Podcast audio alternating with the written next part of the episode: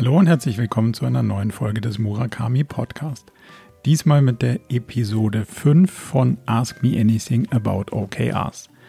Wir haben uns diese Episode mit ganz vielen spannenden Fragen beschäftigt und darunter eine meiner Lieblingsfragen, nämlich wie kommt man eigentlich von dem KPI-Denken, den immer währenden und immer so gern gesehenen Zahlen eigentlich zu Zielen und wie übersetzt man das Mindset zu steuern oder vermeintlich zu steuern mit äh, Erwartungshaltungen KPIs in eine inhaltliche Steuerung mit Zielen über OKRs. Dann haben wir über die Formulierung von Objectives gesprochen, ob es denn wirklich sinnvoll ist, dass die einen abgeschlossenen Zustand formulieren, wie man es hinkriegt, dass die Key Results nicht eine Aufzählung von Aufgaben sind, und wie man vielleicht darüber nachdenkt, OKRs einzuführen und einen ersten Schritt in die Richtung OKRs zu machen und nicht gleich die ganze Organisation damit möglicherweise zu überfordern. Jetzt aber so viel Spaß bei der Episode 5 von Ask Me Anything About OKRs.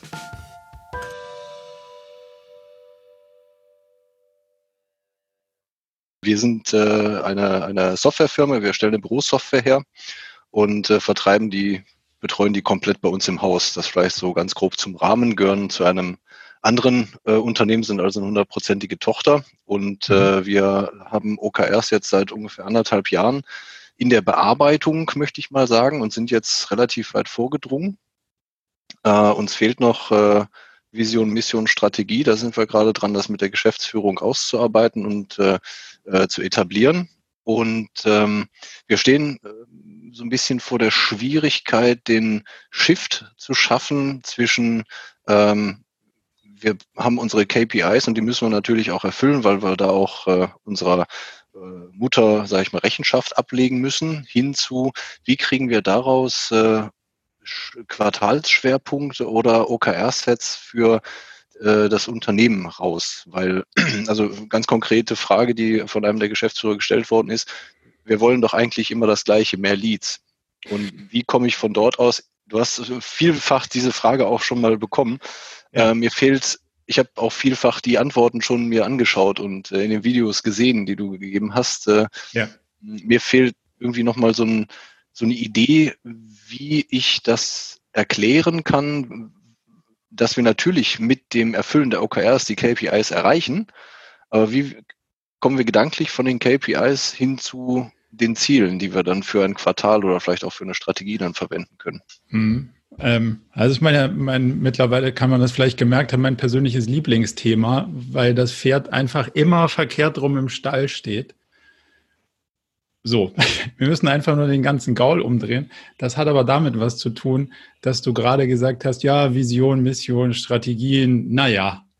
Also wir werden das mit der Geschäftsführung noch erarbeiten, aber bis dahin wollen wir unsere Ziele verfolgen. Aber was sollen das für Ziele sein, wenn du keine Vision hast? So, dann kann es wieder nur sein, dass es irgendwelche lustigen Finanzkennzahlenziele sind. Wir wollen mehr Leads, wir wollen mehr eigentlich willst du auch keine Leads, weil die Leads sind dir ja auch ziemlich egal. Am Ende willst du mehr Cash. So.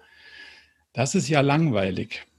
Und der, der Teil, der zur Erklärung hilft in der Regel, ist genau der, dass du sagst, nur weil du das Geld an andre, der anderen quasi ganz stark dir vorstellst, kommt es nicht zu dir das ist im Prinzip der ganze Trick an der Geschichte, dass du feststellst, dass nur weil du es haben willst, du es nicht bekommst. Aber wenn du verstehst, was könnte das Problem sein, was könnten andere Leute für Nutzen haben wollen, dann verstehst du langsam, dass du möglicherweise was findest, was jemand brauchen könnte. Und wenn du das, was vielleicht jemand brauchen könnte, auch noch gut machst und vielleicht dann auch ein paar mehr Leute brauchen können, dann kann man da vielleicht sogar auch Umsatz mitmachen und wenn man es nicht schlecht anstellt, sogar vielleicht gewinnen.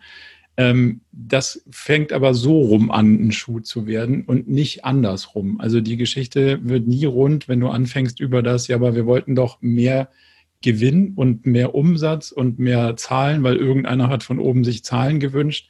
Das ist ja dem Kunden handelsüblich ziemlich egal. Und lustigerweise dem Mitarbeiter auch. Also ist es eigentlich nur dem, der es reportet, irgendwie wichtig und dessen Problem ist es auch. der ein oder andere smarte Inhaber hat verstanden, dass es keine so sinnvolle, interessante Lösung ist, sein Unternehmen zu steuern, sondern deutlich eher zu verstehen, was der Kunde eigentlich braucht und dann danach zu steuern. Ähm, aber genau das ist der, der Knackpunkt, den, den man drehen muss. Ähm, und vielleicht noch zu, zum Gerade rücken. Es ist nicht so, dass du mit den OKRs dann auf jeden Fall deine KPIs erreichst. Aber wenn du sie mit den OKRs nicht erreichst, erreichst du sie anders schon gar nicht. So, das ist die Wahrheit. Und das, so muss man die Sache mal sehen, weil die Sicherheit, ich will doch, dass diese Zahlen kommen, die gibt es einfach nicht. Das ist surreal. Das ist wie wenn du irgendwie hingehst zur Bank und sagst, ich würde gerne Geld anlegen, ich möchte nie was verlieren und nur was gewinnen. Wo muss ich unterschreiben? Also entweder wirst du stark über den Tisch gezogen oder du findest einen Banker, der seinen Job versteht und sagt, du, das ist unrealistisch, äh, das müssen wir nochmal anders betrachten. Und so muss man anfangen, da drauf zu schauen und demzufolge ist natürlich genau der Punkt, den, an dem ihr seid, richtig, aber auch umso wichtiger, dass man eben den Teil inhaltlich Vision, Mission, Strategie glatt zieht, weil nur so wirst du inhaltliche Fragen beantworten können und nur so kannst du iterativ auch über die Zeit rausfinden, was ist denn dein Geschäft, wie funktioniert denn dein Business, was ist denn der, der Mehrwert, den du, den du liefern kannst. Und wenn du das alles hast, dann kannst du natürlich quartalsweise auch iterieren und kannst auf den Iterationen Verbesserungen hervorrufen, die dann dazu führen, dass hoffentlich bessere Zahlen rauskommen.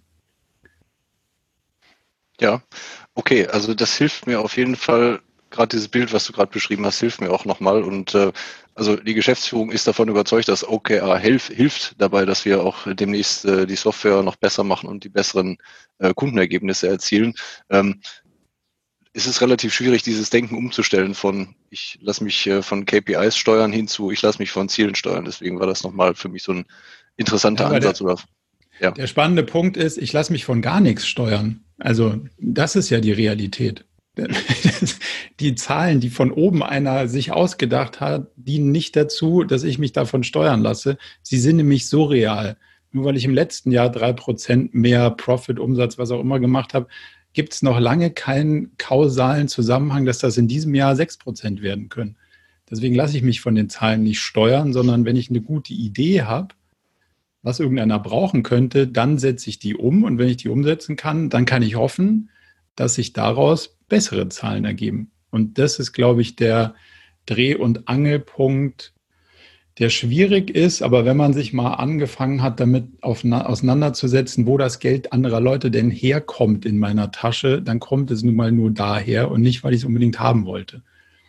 Dann, dann, findet man auch langsam Mittel und Wege, Vertrauen da rein zu finden. Und wenn man da Vertrauen reinfindet, dann kann man das auch als Steuerungsinstrument nehmen, um das Unternehmen zu optimieren in seinen Entscheidungsfindungsprozessen. Und das ist ja, worum es geht.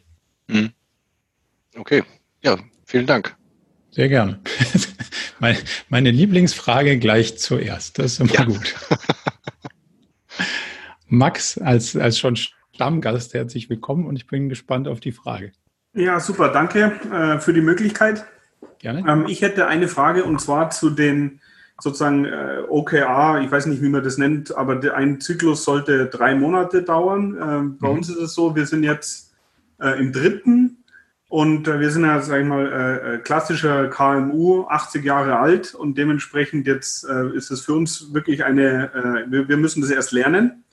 Und jetzt geht es mir um Folgendes. Was für sozusagen Gedanken hast du zu dem Thema? Sollten wir das nicht auf sechs Monate ausdehnen oder auf vier Monate? Ähm, ich möchte nur kurz erklären, warum mich das umtreibt. Wir wollen das im Moment nicht ändern, weil nur weil ich mich sozusagen nur alle sechs Monate damit beschäftige, äh, äh heißt es noch lange nicht, dass ich es lerne, ja, wie ich mit der Methode umgehe. Aber es ist schon so, dass wir ein paar, äh, also einmal haben wir zum Teil, sag ich mal, viel Tagesgeschäft, wo ich nicht weiß, ob der Nutzen so groß ist, auf die drei Monate gerechnet.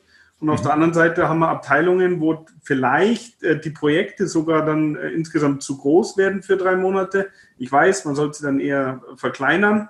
Aber wenn ihr so Beratungsprojekte macht, gibt es Firmen, wo ihr gezielt sagt, Mensch, ich glaube, in dem Setting sollten wir auf einen anderen äh, sozusagen Zyklus äh, oder auf eine andere Zyklusdauer gehen? Und wenn ja, was sind die Hintergründe da? Ähm, die Frage ist durchaus berechtigt. Ähm, eine andere Zyklusdauer haben wir zwar schon gesehen, aber haben sie nicht zwingend befürwortet oder wir wollten die auch nicht. Also es war jetzt nicht zwingend unsere Empfehlung. Einen anderen Zyklusschnitt durchaus schon. Also gerade bei einem E-Commerce-Unternehmen ähm, ist, es, ist es ja, wenn das backloaded ist, also im Prinzip das Weihnachtsgeschäft den riesen Peak im Umsatzjahr macht und du dann sagst, puh, eigentlich liegt das ungünstig, weil es eine Woche vor Toresschluss ähm, eigentlich richtig abgeht und möglicherweise muss man noch mit den Nachweihnachtsbestellungen und so weiter und so fort ähm, aktiv werden. Da, da, das passt irgendwie nicht so wirklich.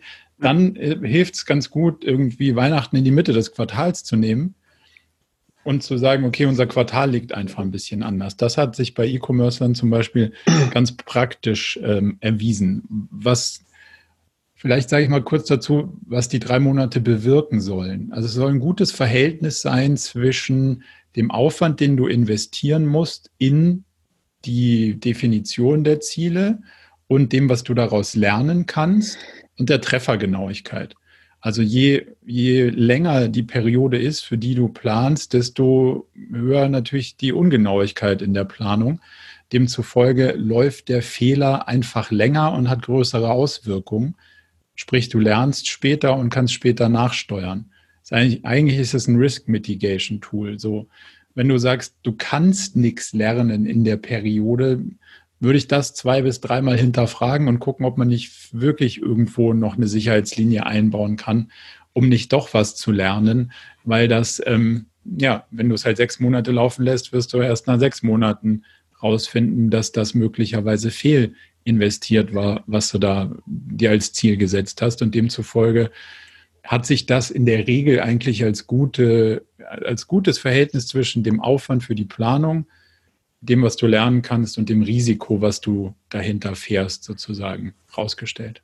Also ich glaube, dass bei uns der Aufwand natürlich auch noch höher ist, weil wir es halt einfach nicht können. Das heißt, wir, wir haben viel mehr interne Diskussionen, wir müssen dann Planungstermine machen, wir müssen Mitarbeiter schulen, das auch, finde ich, äh, alles echt verständlich.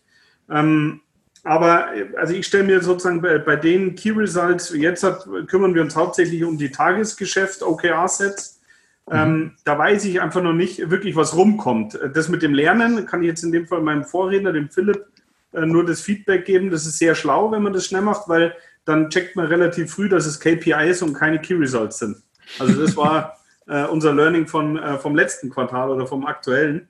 Aber ähm, okay, also äh, ihr würdet es äh, oder ihr empfehlt es in der Regel nicht, weil ihr sagt, das Risiko sozusagen ist äh, dann einfach, dass man vier Monate lang irgendwas macht, was keinen Sinn macht. Das ist im Prinzip die okay. Idee. Dennis, heißt, wir müssen unseren Aufwand reduzieren. Gut? Ja, also, ähm, der, der, also vielleicht dazu noch einen Satz. Bei Einführungen machen wir teilweise die Quartale auch kürzer, damit du schneller lernst und damit der Effekt zwischen, was habe ich mir bei der Planung gedacht und was ist eingetreten, noch, noch wahrnehmbar ist, weil ich ja weiß, was ich da mir gedacht habe. Demzufolge ähm, ist es nicht nur so, dass das Risiko länger läuft, sondern gleichzeitig auch, du weißt also deutlich weniger, was du vor vier Quartalen gedacht hast, als was du vor drei Quartalen gedacht hast. Also die, ja. die Qualität des Lernens ist eine andere. Okay, danke. Gerne. Dennis, du hattest dich reingeschaltet. Ja, ich wollte nur äh, berichten, dass wir, äh, wir sind aus dem Framework etwas ausgebrochen und haben wirklich auf vier Monate äh, gestellt, unsere Zyklen, Zyklen, sind allerdings auch erst im ersten, insofern bin ich mal gespannt, was wir lernen. Ähm, wir haben es deswegen gemacht, weil wir gesagt haben, es, es sind in echt halt keine zwölf Monate, äh, sondern durch äh, Urlaubszeit im Sommer und Weihnachtszeit äh, haben wir gesagt, das sind eigentlich, dieses Jahr hat in echt eigentlich nur drei Quartale. ja gut, also wenn man gleich einplant, dass aus drei Monaten nichts rauskommt, dann ist das zumindest mal vom Erwartungswert passt dann am Ende. Aber ja, also, also wir haben, wir haben zum Beispiel das vierte Quartal, äh, wenn du da, wenn du da startest und weißt ganz genau, ab, ab 10. Dezember sind sie alle im Urlaub, äh, dann hast du nur noch, hast nur noch acht Wochen.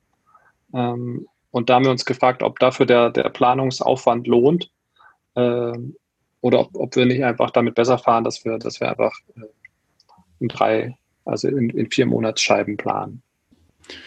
Also ist, ist mit Sicherheit was dran, aber wie gesagt, dieses Weihnachtsthema kann man auch ganz gut lösen, wenn man das vielleicht irgendwie anders framet. Aber ich bin mal gespannt, was du berichtest, wenn, wenn ihr durchgefahren seid. Ich auch.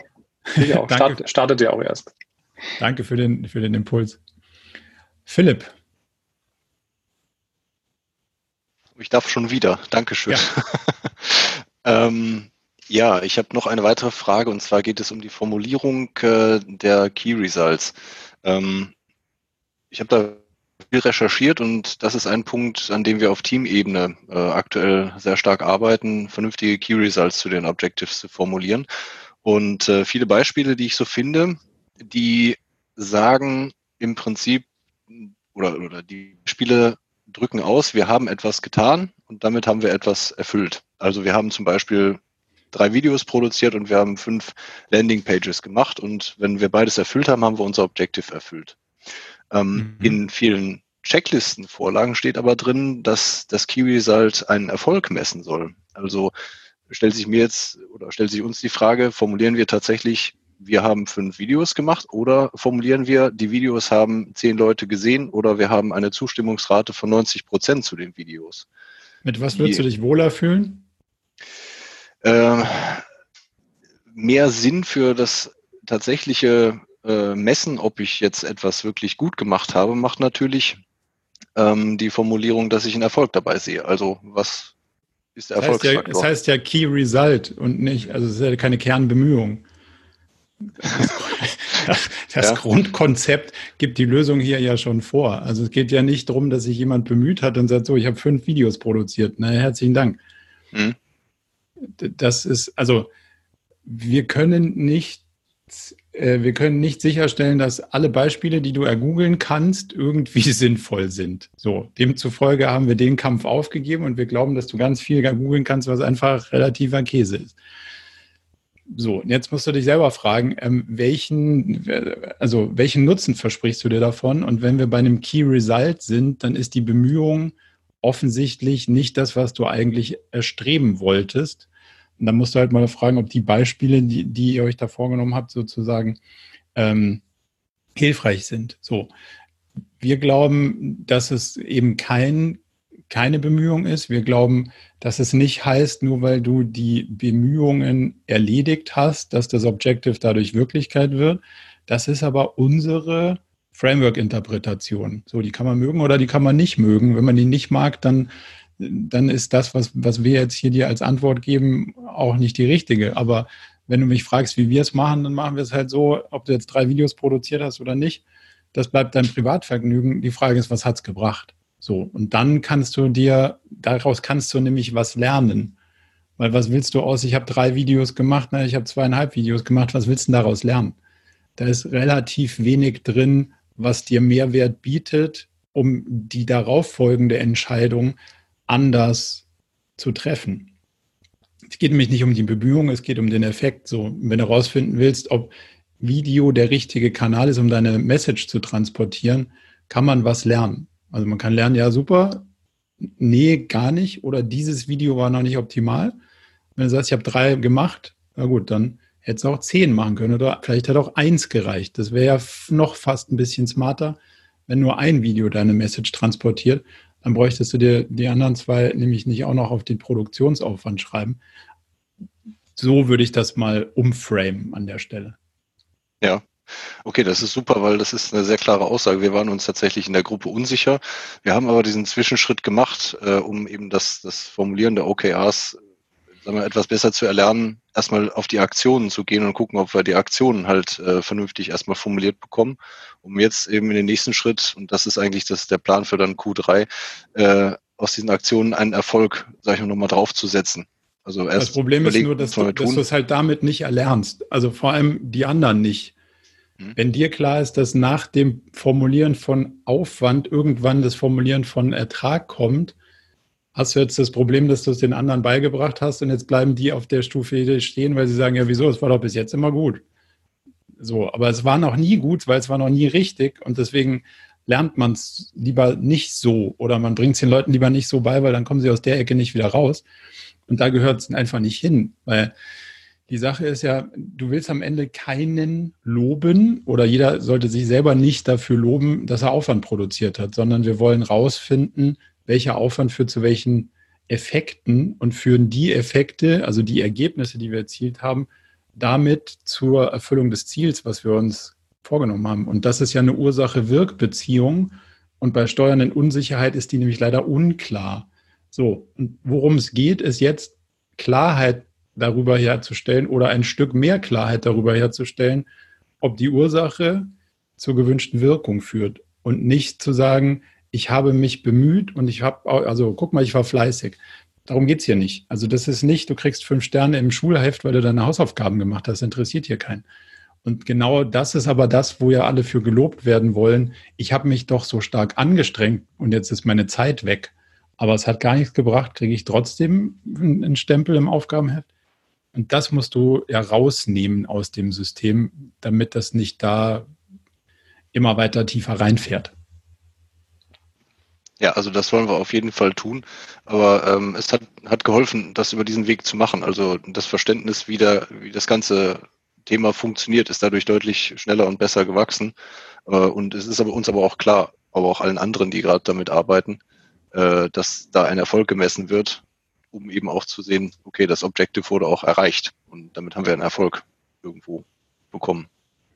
Aber gerade wenn du es groß ausrollst, ist der Schritt über, wir schreiben erstmal Aufgaben da rein und, und machen dann den nächsten Schritt, der, den habe ich noch nie so wirklich gut funktionieren sehen. Demzufolge, also klar, so kann man es lernen, aber also wäre jetzt nicht der Weg, den wir vorschlagen würden, weil das kann auch, kann auch das System verbrennen, kann aufwendig sein oder du kannst Leute einfach dann ähm, verlieren, weil sie sagen, ja, erst hast du es mir so beigebracht, jetzt so, was soll ich jetzt machen? Ich verstehe hier gar nichts mehr oder es ist mir eigentlich auch egal. Und das wäre ja schade fürs System. Ja, okay. Danke. Cool, gerne. Sven. Ähm, ja, hi zusammen. Hi. Ähm, ich habe eine Frage zu den Stretch Goals. Ähm, ja. Also, wie ich geschrieben hatte, ich, ich selbst finde es total cool. Also, ich mache das für mich persönlich auch sehr gerne, dass ich ähm, Ziele lieber ein bisschen höher ansetze, um da eine, eine, Challenge auch ein bisschen zu verspüren. Aber bei meinen Mitarbeitern bewirkt es tatsächlich häufig genau das Gegenteil, dass die irgendwie dann äh, diesen, dieses Ziel sehen, diesen Berg vor sich sehen und irgendwie denken, oh, das können wir doch nie schaffen, anstatt einfach diese, diese 70 Prozent äh, beispielsweise dann eben als Herausforderung auch anzunehmen und sich über jedes Prozent mehr zu freuen, äh, was ich auf die 100 äh, erreichen kann. Und deswegen stelle ich mir die Frage, soll ich es dann vielleicht einfach bleiben lassen und sagen, hier, macht eure 100% Ziele und, und freut euch, wenn ihr auch 105 schafft? Oder da, da bin ich einfach total unsicher, weil ich halt irgendwie ja. nie das Gefühl bekomme, dass sie das so für sich auch als, als Herausforderung annehmen. Ja, ich mache es jetzt leider noch eins schlimmer. Ähm, am Ende ist es egal. Ja, klar. Nee, meine ich ernst. Also der Zen-Buddhismus sagt, wenn du das Ziel kennst, zählt nur noch der Weg. Mhm. Wir haben so eine Formel, also dein Erfolg ist, die Entscheidung zu treffen, die richtigen Dinge zu tun, die konsequent zu verfolgen, plus Glück minus Pech. So, am Ende, es ist egal, weil du kannst dich nicht loben, weil du zufällig Glück hattest, gibt Kollegen, die gerade von Corona profitieren, die haben vorher E-Commerce nicht mal gerade schreiben können und haben sich gedacht, so, oh, in dem Konzern, wir sind hier das Schlusslicht, aber jetzt haben irgendwie alle Filialen zu oder weiß der Geier was, plötzlich sind wir die Helden. Ja, komisch, wenn die anderen aufhören zu existieren, ist gar nicht mehr so. Ist so. Die Frage ist, darf man sich dafür loben? Vielleicht eher nicht. So. Andersrum betrachtet, darf ich irgendwie, also sollte ich ein schlechtes Gefühl haben oder gegeben bekommen habe, wenn die Lage sich da draußen einfach ungünstig entwickelt? Wahrscheinlich auch nicht. Also solltest du deine Zufriedenheit nicht aus 70, nicht aus 100 oder aus sonst irgendeiner Prozentzahl der Zielerreichung ziehen, sondern nur aus zwei Dingen, nämlich erstens, würde ich die Entscheidung, das zu tun, nochmal treffen? Oder habe ich wenigstens was gelernt? Und zweitens, habe ich mich bemüht oder war ich im Schwimmbad? So, mhm. und wenn du die zwei Sachen, also den Weg habe ich so gut ich damals konnte, also würde ich die Entscheidung unter den damals herrschenden Bedingungen, Informationslage und so weiter, heute nochmal so treffen? Ja. Ich habe mich auch echt bemüht. Ich war auch echt da. Ich war nicht im Schwimmbad. Auch ja. Dann kommt raus, was rauskommt. Anders kommst du bei Steuern in Unsicherheit nirgendwo an, weil es ist ja intellektuell gar nicht möglich, weil du weißt ja nicht, ob das, was du dir vorgenommen hast, zu einem Ergebnis führt. Wenn du es wüsstest, wäre es ja nicht mehr Steuern in Unsicherheit. Demzufolge ist der komplette, die komplette Diskussion dahingehend hinfällig, ob es 70 oder 100 sind, solange deine Kollegen sich an irgendeiner Zahl und deren Zielerreichung festlegen, was am Ende ihre Zufriedenheit und damit dann auch das, ja, wir wollen so steuern oder eben nicht so steuern führt, weil es ja das verkehrte Grundmindset ist. So, und damit kannst du natürlich sagen, diese ganze Moonshot-Logik oder diese Stretch Goals zielen ja darauf an, zu provozieren, dass der Weg, den du kennst, nicht mehr funktioniert. Weil das Wichtigste ist, und hier liegt ein großes Risiko, dass du es nicht aus mehr Anstrengung holst. Also du oder deine Kollegen, dein Team sollten nicht versuchen, diese, diese Stretchen aus mehr Anstrengung zu holen, sondern aus einem besseren, ich finde einen anderen Hebel. Ich habe was gefunden, was besser wirkt mit der gleichen Anstrengung. Da liegt ja das Ding drin so. Und diese, dieser Moonshot provoziert dich nicht iterativ dich immer mehr anzustrengen, sondern halt gleich eine unrealistische Forderung auf den Tisch zu legen, dass dir klar wird, okay, so wie ich es schon immer gemacht habe, wird es nicht funktionieren, ich muss was anderes probieren um dann am Ende festzustellen, was rauskommt, kommt raus. Weil wenn ich es anders gewusst hätte, hätte ich es ja anders gemacht, wusste ich aber nicht. Deswegen kommt das raus. Also du kannst nur da rauskommen, wo du rauskommst, weil andersrum wärst du woanders rausgekommen. Das klingt jetzt schwer philosophisch, ist aber, wenn man es logisch nachvollzieht, leider wahr. Weil, also wenn du dir Mühe gegeben hast und schwer darüber nachgedacht hast, dann gibt dir die Realität jetzt leider recht die normative Kraft des Faktischen. Da, wo du stehst, bist du angekommen. So, alles andere ist nur die Frage, wie bist du da hingekommen? Und das ist in Frage zu stellen. Mhm. Also, ja, es ist, halt, ist halt, manchmal die Frage, wie, wie man das Ganze, wenn, wenn, wenn, äh, wenn solche äh, Ziele formuliert werden, wie man das halt auch ein bisschen challengen kann, um genau halt auch ein bisschen, ähm, keine Ahnung, ein bisschen Ehrgeiz, ein bisschen, ein bisschen äh, Interesse dran, neue, genau wie du auch sagst, neue Ideen zu entwickeln, wie wir das, an dem wir arbeiten, auch tatsächlich mal anders angehen können. Äh, ja. Weil du eben genau weißt, wenn ich es klassisch mache, dann kann ich von A nach B kommen, aber eigentlich will ich ja nach C.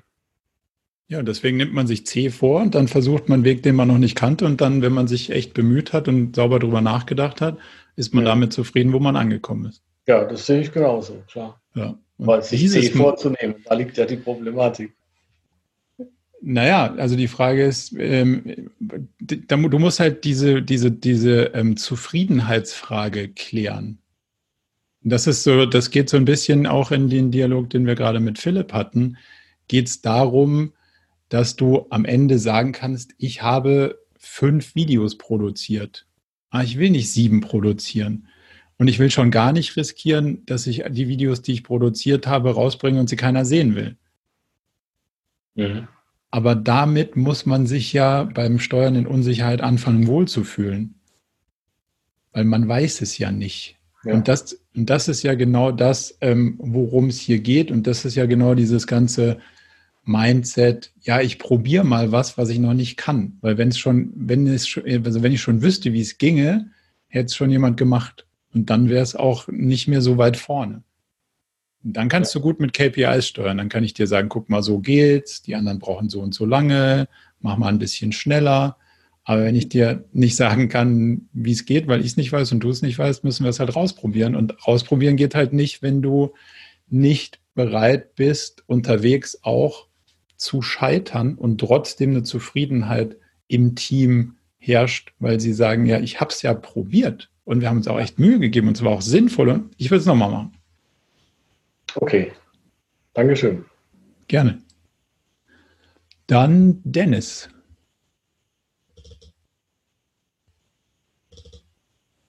Ja, Ähm, ich würde gern äh, nochmal mit euch drüber sprechen, ähm, wie man die O's äh, idealerweise formuliert. Ähm, wir haben jetzt im ersten Zyklus, äh, in dem wir gerade drin sind, die O's so formuliert, haben wir festgestellt, dass die nicht nach unseren, äh, in dem Fall vier Monaten, abgeschlossen sein werden. Mhm. Ähm, und fragen uns gerade, ist das gut oder ist das schlecht? Äh, du hast das, das würde ich fast als Suggestivfrage bezeichnen.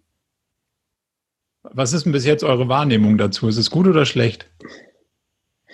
Mm, also es ist, es ist nicht, ich würde sagen, es ist nicht schlecht, äh, weil wir uns, äh, wir haben das Gefühl, wir bewegen uns in die richtige Richtung damit.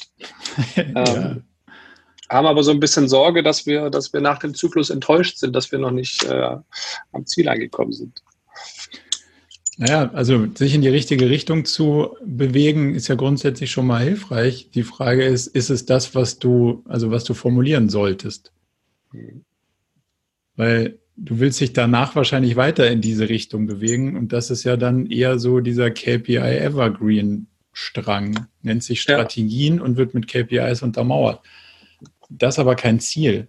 Und weil, also daraus kannst du ja nichts lernen in der Regel. Also kannst du irgendwann lernen, dass, dass du die falsche Strategie verfolgst. Wenn du dazu ein paar Quartale brauchst, dann wird es aber noch schwieriger, weil noch teurer. Demzufolge musst du ja in kurzen Zeitabständen, drei oder bei dir eben vier Monate, rausfinden, was sind die Sachen, die ich bewirken muss, damit die Strategie, die ich verfolgt habe, auch wirklich einen Impact hat auf die Mission, die ich hier versuche zu erreichen. Und wenn ich immer nur sage, ja, ich bin auf der Strategie ein bisschen weitergekommen, wie soll ich denn dann A, Rückschlüsse ziehen, ob ich die richtigen Dinge gemacht habe? Das ist doch eine Investitionsentscheidung. Am Ende will ich doch wissen, habe ich auf die richtigen Pferde gesetzt. Wenn die Pferde aber gar keine Pferde sind und gar keinen Namen haben, ist halt mein Geld weg und in, also ich kriege vielleicht was wieder, aber wie soll ich denn das Spiel optimieren? Hm. Also dem, klare Empfehlung, klare Empfehlung wäre, am Ende unserer vier Monate müssten wir sagen, okay, okay äh, O1, äh, check. Oder ja. halt nicht, aber im Idealfall ja, können wir es abhaken und sagen, das haben, so wie wir es formuliert haben, haben wir es erreicht. Oder auch nicht, wäre jetzt inhaltlich erstmal auch nicht schlimm, wenn wir wissen, warum oder auch nicht. Hm. Dann haben wir zumindest was gelernt und wissen zumindest mal, wie wir das Quartal danach was anders machen können. Ja. Wohingegen, wenn du sagst, ja, wir sind in, die, in diese Richtung vorangekommen, aber wie weit kann ich dir jetzt auch nicht sagen, bräuchte wieder KPIs, aber das ist ja dann wieder gänzlich unspannend und in Unsicherheit auch nicht so wirklich hilfreich. Was ist dann die Ableitung daraus? Meistens ja das gleiche nochmal, aber diesmal ein bisschen weiter vorne. Mhm. Da ist ja dieses Ursache-Wirk-Prinzip nicht gegeben und demzufolge halten wir das für nicht sonderlich hilfreich. Alles klar. Habe ich mir schon gedacht, wollte ich mir aber nochmal wollte ich mir hier nochmal abholen. Danke dir. Sehr gerne. Danke dir. Dann mal gucken. Angelika. Es hat sich erledigt eigentlich durch deine Och. Antworten oder durch, das, durch den Dialog, den ich, den ich jetzt zuhören durfte. Aber vielen Dank. Also die ziehe ich zurück. Wobei, formuliere sie mal. Ich habe sie mit einem Auge gelesen. Ich glaube, da steckt noch was anderes drin. Ähm, also ich habe eingef ähm, hab, äh, eingeführt, das mit einer Kollegin, die spezialisiert darauf ist und die hat immer das Gefühl, oder sie sagt, ähm, sie weiß, wenn, ähm, ähm, wenn die äh, Ziele richtig formuliert sind. Dann steht eine, also eine gewisse Stimmung im Raum und wenn die auf dem Punkt sind, dann, dann hat sie das Gefühl, jetzt sind sie auf dem Punkt. Also das halte ich für eine gefährliche ich kann dir, ich kann dir Ziele formulieren, die finden alle im Raum klasse, garantiere ich dir. Ja, gut. So, jetzt ist die, ja, warte, jetzt ist die Frage, du hast geschrieben, woher weiß ich, dass ich das richtige OKR gewählt habe? Mhm. Ich kann dir das formulieren, das kaufst du sofort, keine Frage. Die Frage ist, ist es das richtige Ziel? Nur weil sich alle gut dabei fühlen, würde ich ein großes Fragezeichen dran machen. Verstehe ich. Das Formulieren ist nämlich nur ein Teil der, der Wahrheit. Dieses, es passt zu den OKR-Regeln, ist der triviale Part. Mhm. das ist das Ziel, was ich wirklich verfolgen sollte, ist leider der nicht triviale Part. Und das kriegst du meistens raus, wenn die Stimmung im Raum schlecht ist. Mhm. Weil dann haben nämlich alle das Gefühl, scheiße, hier geht's ans Eingemachte, jetzt müssen wir was ändern. Boah, ist das anstrengend. Mhm. Da geht's lang in der Regel. Wenn alle sagen, ja, ja, genau so, dann ist zumindest mal, wenn man als externe Person im Raum ist, eher Vorsicht geboten als Zuversicht, weil dann, sei denn du bist bei Google, da war ich noch nie dabei, aber die werden es vielleicht so hinkriegen. Der Rest der Nation, wenn die Stimmung zu gut ist, habe ich eher das Gefühl, warte mal ganz kurz, da, da ist wahrscheinlich noch was zu holen. Okay. Weil der Unterschied ist, es ist ein okay oder richtig formuliertes Objective, ist eine Sache. Solltest du mit deinem Unternehmen dieses Ziel im nächsten Quartal verfolgen, weil es die beste Wahrscheinlichkeit zwischen den Ressourcen, die du reinsteckst und dem, was rauskommt, im Sinne deiner Strategie hat, ist eine ganz andere Frage. Und die ist also aus dem Pool aller möglichen Objectives, die raus zu diffundieren, die du als nächstes tun solltest, hat wieder was, dann kommen wir zum Anfang zurück, damit zu tun, welche Strategien verfolgst du. Wenn du keine Strategien verfolgst oder sie nicht klar sind, kannst du das darauf nicht abstellen. Also kriegst du gar nicht raus. Also verfolgst ein gut formuliertes Objective. Die Frage ist, solltest du das verfolgen? Kann ich dir nicht sagen, wenn du keinen Rahmen schaffst. Okay. Und demzufolge ist das eins komplexer und der, also der Teil ist der wichtigere. Nicht wie formulierst du es, sondern ist es das, worauf du wetten solltest? Bringt es dein Unternehmen am weitesten im Vergleich zu allen anderen Ideen, die du noch hast und die du auch formulieren könntest? Weil die offensichtlich blöden Ideen auszusortieren ist ja einfach. Aber zwischen fünf guten Ideen zu entscheiden, das ist schwierig und da muss man wahrscheinlich noch mal eins tiefer reinbohren. Oder meistens lohnt sich das, würde ich zumindest mal sagen. Gut, danke für die Schärfung. Gerne.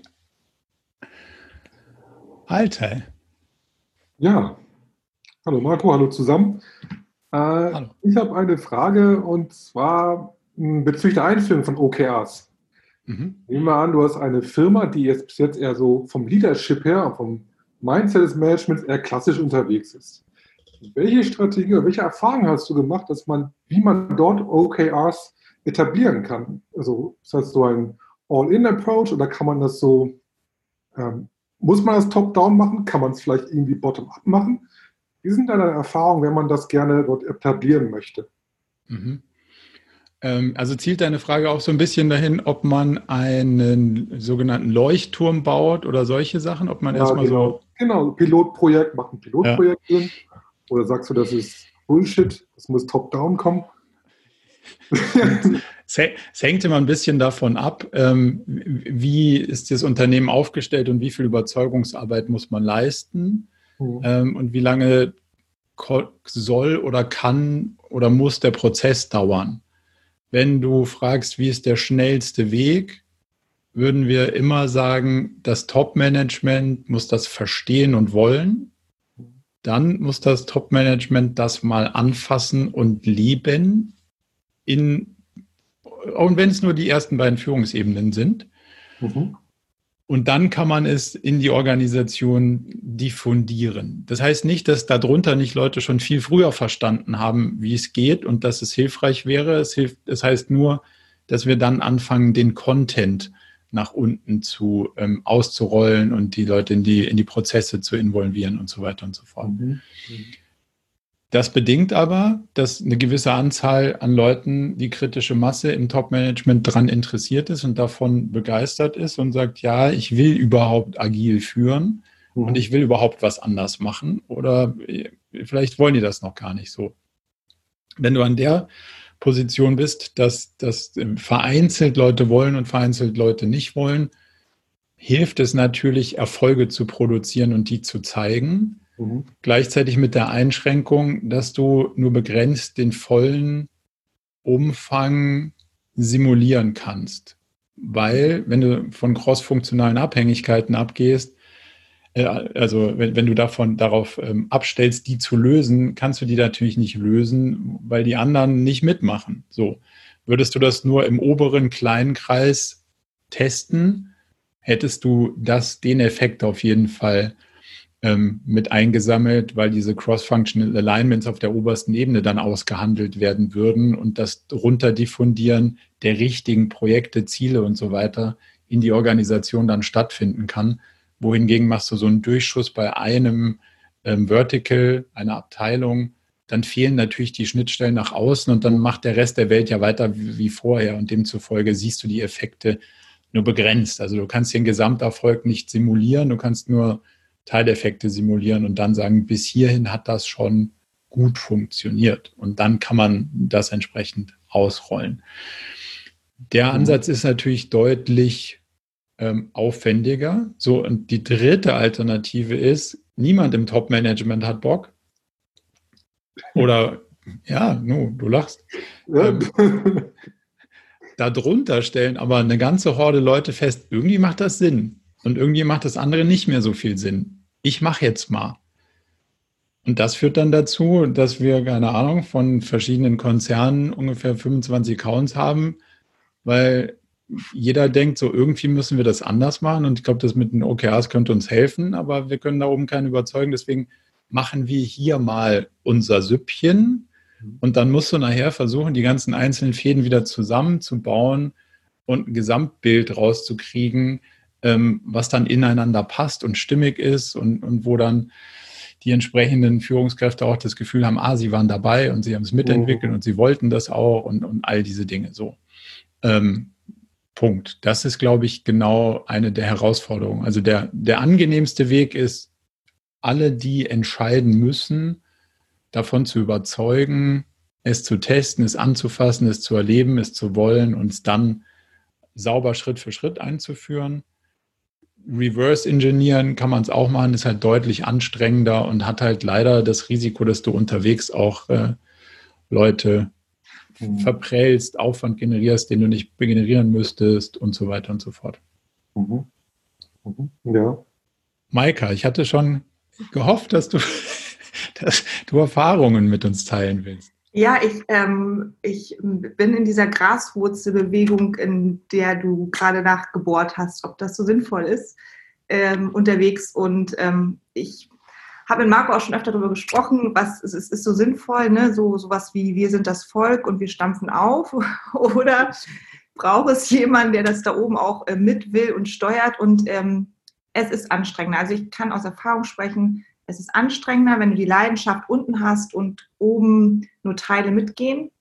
Ähm, ich wollte einfach nur sagen, dass das, was Marco sagt, ich auch erfahren habe und dass es schon sinnvoll ist, dass du das okay von oben bekommst. Wir mhm. haben Teilbereiche, die oben sagen, ja, unsere Company ist ein bisschen größer, kommen noch andere, andere Aspekte mit dazu.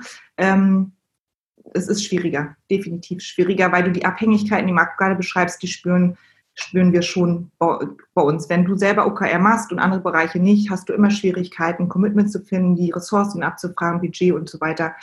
Es ist anstrengend. So und das Verbrennen, ähm, ja, ist auch in Teilen schon sichtbar. So, das kann ich nur bestätigen. Mhm. Cool, vielen Dank. Ja, Beantwortet das deine Frage? Vielen Dank. Ich glaube, der erste Job dann für mich und meine Kollegen wäre dann einen Paten zu finden im Management. Ich glaube, das ist das Einfachste für unseren Fall.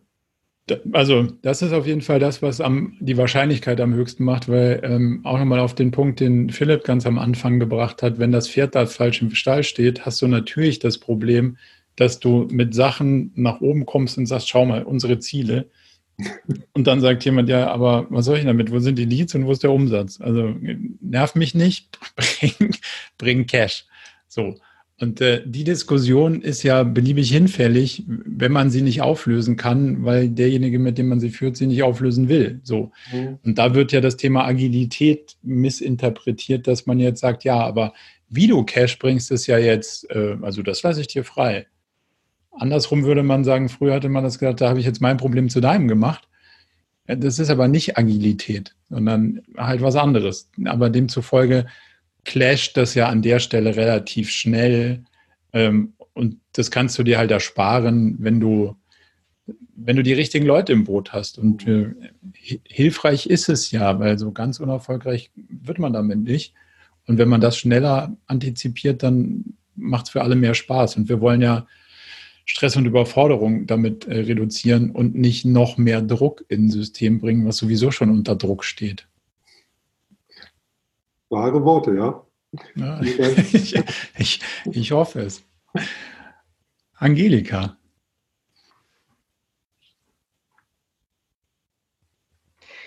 Ja, also ich, ich habe fast die Antwort, aber ich frage trotzdem nochmal, wie geht, ähm, geht man mit, mit äh, konkurrierenden äh, ähm, OKRs um? Also in unterschiedlichen Be Geschäftsbereichen. Ich, meine Antwort wäre jetzt ja, dann ist die Strategie oder die, die Vision drüber nicht genau klar oder nicht gut genug definiert, dass das überhaupt passiert. Hm. Nicht zwingend. Ähm, definier mal genau, wie die konkurrieren, um Ressourcen oder um was konkurrieren die? Ähm, äh, zum einen um, um Ressourcen, ähm, ja, sie, ja, vor allem um Ressourcen. Und um die, um, um die Ressourcen jetzt zum Beispiel in meinem Team. Also ich habe ein Team und da gibt es unterschiedliche andere Teams, die wollen alle meine Ressourcen haben. Ja. Das ist so der klassische IT-Fall. Alle wollen was von, die, von der IT und die IT hat einfach zu wenig Kapazität. So. Ähm, und OKRs ist ja dazu da, um zu priorisieren. Also das heißt, jeder bringt erstmal mit, was kann ich denn mit den Ressourcen erreichen, die ich selber habe? Und das verspreche ich mal. Und dann gucke ich, was brauche ich noch von den anderen? Mhm. So, und jetzt verspreche ich mit meinem Team, wenn ich was von den anderen kriege, dann ist das, was ich brauche, ungefähr so groß. Und dafür werde ich folgenden Mehrwert erzielen. Also folgendes Key Result kann ich damit abliefern und das ist ungefähr so groß. Und dafür brauche ich 10 Mann-Tage, 100 Mann-Tage, was auch immer, IT-Support. Und dann kommt ein zweiter und eine dritte Person und die sagen, ja, ich brauche irgendwie auch 100 Tage, aber ich kann so und so viel liefern. Und irgendwann sagt IT, aber wir können nur so und so viel produzieren. So, und jetzt haben wir natürlich eine Liste an Anforderungen und die sortieren wir danach, wo, wo das Delta am größten ist. Also wo ich am wenigsten Aufwand habe und am meisten Effekt mit erzielen kann, das kommt als erstes dran. Und dann okay. so lang sortieren wir das so lange, bis jemand Stopp sagt und die Kollegen und Kolleginnen in der IT sagen, halt, mehr geht nicht. Und damit ist für alle relativ klar und transparent, was drankommt und was nicht. Und vor allen Dingen auch, warum es drankommt, weil jemand gesagt hat, ja, aber wenn das und das passiert, dann passiert das und das. Und das ist wertvoller für das Gesamtunternehmen. Und deswegen machen wir ja das gesamte Priorisierungsspiel mit dem obersten Management in einem Workshop zusammen, dass jeder dabei war. Man kann die Argumente austauschen, man kann sagen, hm, das glaube ich nicht. Das, was, ähm, was Person XY hier verspricht, das wird nicht bei rauskommen oder das ist doppelt so aufwendig, wie ihr denkt. All die Sachen kann man dann diskutieren, aber wenn die Argumente ausgetauscht sind, dann entscheidet das gesamte Gremium Führungskreis darüber, wie diese Ressourcen investiert werden. Und dann werden die eben so investiert, wo es für das Gesamtunternehmen am meisten Sinn macht. Und damit kriegst du dieses Gezerre und hintenrum Geschachere und ich habe aber bessere Kontakte, der mag mich aber mehr. Ich habe aber einen Draht zum CEO, weiß der Geier, was kriegst du alles weg, weil jeder muss auf den Tisch legen, was er will und was er bringt. Und dann können wir gucken, wie können wir den Deal machen. Setzt aber voraus, dass dieses gesamte Unternehmen danach arbeitet und nicht nur Teilbereiche. Das ist ähm, zwingend der, der Teil, also zumindest mal alle, die was von einer, ähm, einer Stelle haben wollen, müssten sich an wie auch immer gearteten Prozess halten, ja. damit man das transparent und handelbar macht. Ähm, und gleichzeitig muss gewährleistet sein, dass das, was du willst, auch so beschrieben ist, dass jemand, der es dir liefert, sagen kann, was es ungefähr bedeutet, das zu liefern. Also wenn du sagst, ja, ich hätte gerne ein Auto, dann ist das möglicherweise ein bisschen zu gering spezifiziert, als dass wir darüber einen Deal machen können. Weil wenn ich jetzt sage, was kostet das Auto, dann sagst du ja, pff, kommt drauf an. Und demzufolge ja. müsstest du das so spezifizieren, dass du dann am Ende auch einen Preis hast und nur dann können wir anfangen, Deals zu machen. Mhm. Okay. Beantwortet? Beantwortet, danke. Und die, die zweite Frage, die noch dran ist, wie, wie sorgt ihr für Nachhaltigkeit im, im, im, im Alltag, im Führungsalltag? Also, dass, es, dass die ständig, ähm, also dass sie sehr präsent sind. Indem die ganzen Meetings Also es gibt eine Meetingstruktur und die Meetingstruktur basiert auf OKRs. Und damit ist das Day-to-Day, -Day, mit wem rede ich über was und wann und so darin so verankert, dass man gar nicht mehr auskommt. Okay. Wolfgang, du nix, kannst, kannst gleich ein, einsteigen. Okay. Ähm, ich habe zwei Fragen in den Chat geschrieben. Ja. Ähm, die erste Frage war ein bisschen auch wieder auf das Thema, was der Philipp äh, angesprochen hat. Also geht es um das Key Results, Milestones, Mindset-Thema irgendwie. Und da hängen wir auch noch ein Stück drin, also auf jeden Fall. Also jetzt habe ich ein bisschen bemerkt in letzter Zeit, dass ich halt oft so versuchen, haben wir Objective und dann haben wir so, ja, was gibt es noch für Milestones dazu irgendwie? Schon ein bisschen in der Denke sind dann daraus noch versuchen, wenn es geht, äh, noch ein Key Result zu formulieren. Mhm. Ähm, schaffen wir aber auch nicht immer. Es, es kann ja eben sein, auch mit den drei Monaten dann immer vom Zeit halt, vom Zeitraum auch die Frage, wie weit komme ich in den Zeitraum? Kann ich, komme ich schon so weit und mache dann wirklich Performance und Results zu messen? Das ist halt in der Realität immer, immer eine Challenge. Und da noch ein Gedanke von uns dahinter, so ein, so ein Tricksen auch, um, um das vielleicht auch, um uns zu, äh, vielleicht auch irgendwie glauben, glauben zu machen, dass es irgendwie, äh, dass wir diese meistens brauchen auch, weil wir halt, wenn wir jetzt ein O haben, irgendwie, Klassiker, irgendein Event irgendwie, das und, oder ein Launch oder sowas und dann halt, ähm, wenn ich da jetzt nur Performance dran messe, die mit dem Launch zusammenhängen, dann und der Launch dann zu spät ist oder dann erst nach vier Monaten ist, dann fällt das ganze O halt irgendwie alles ins Wasser. Und da haben wir auch ein bisschen so einen Trick angewendet, okay, wir haben so die Milestones, auch so von chronologischen ein bisschen und setzen da so Key Results dran, auch mit Performance, wenn es geht, wenn möglich irgendwie und haben dann zumindest, okay, jetzt haben wir zumindest zwei irgendwie Milestones und damit auch die Key Results messbar und das dritte ist ja dann irgendwie noch nicht geschafft und fällt ins Wasser. Ja, das ist aber klassisches Projektmanagement.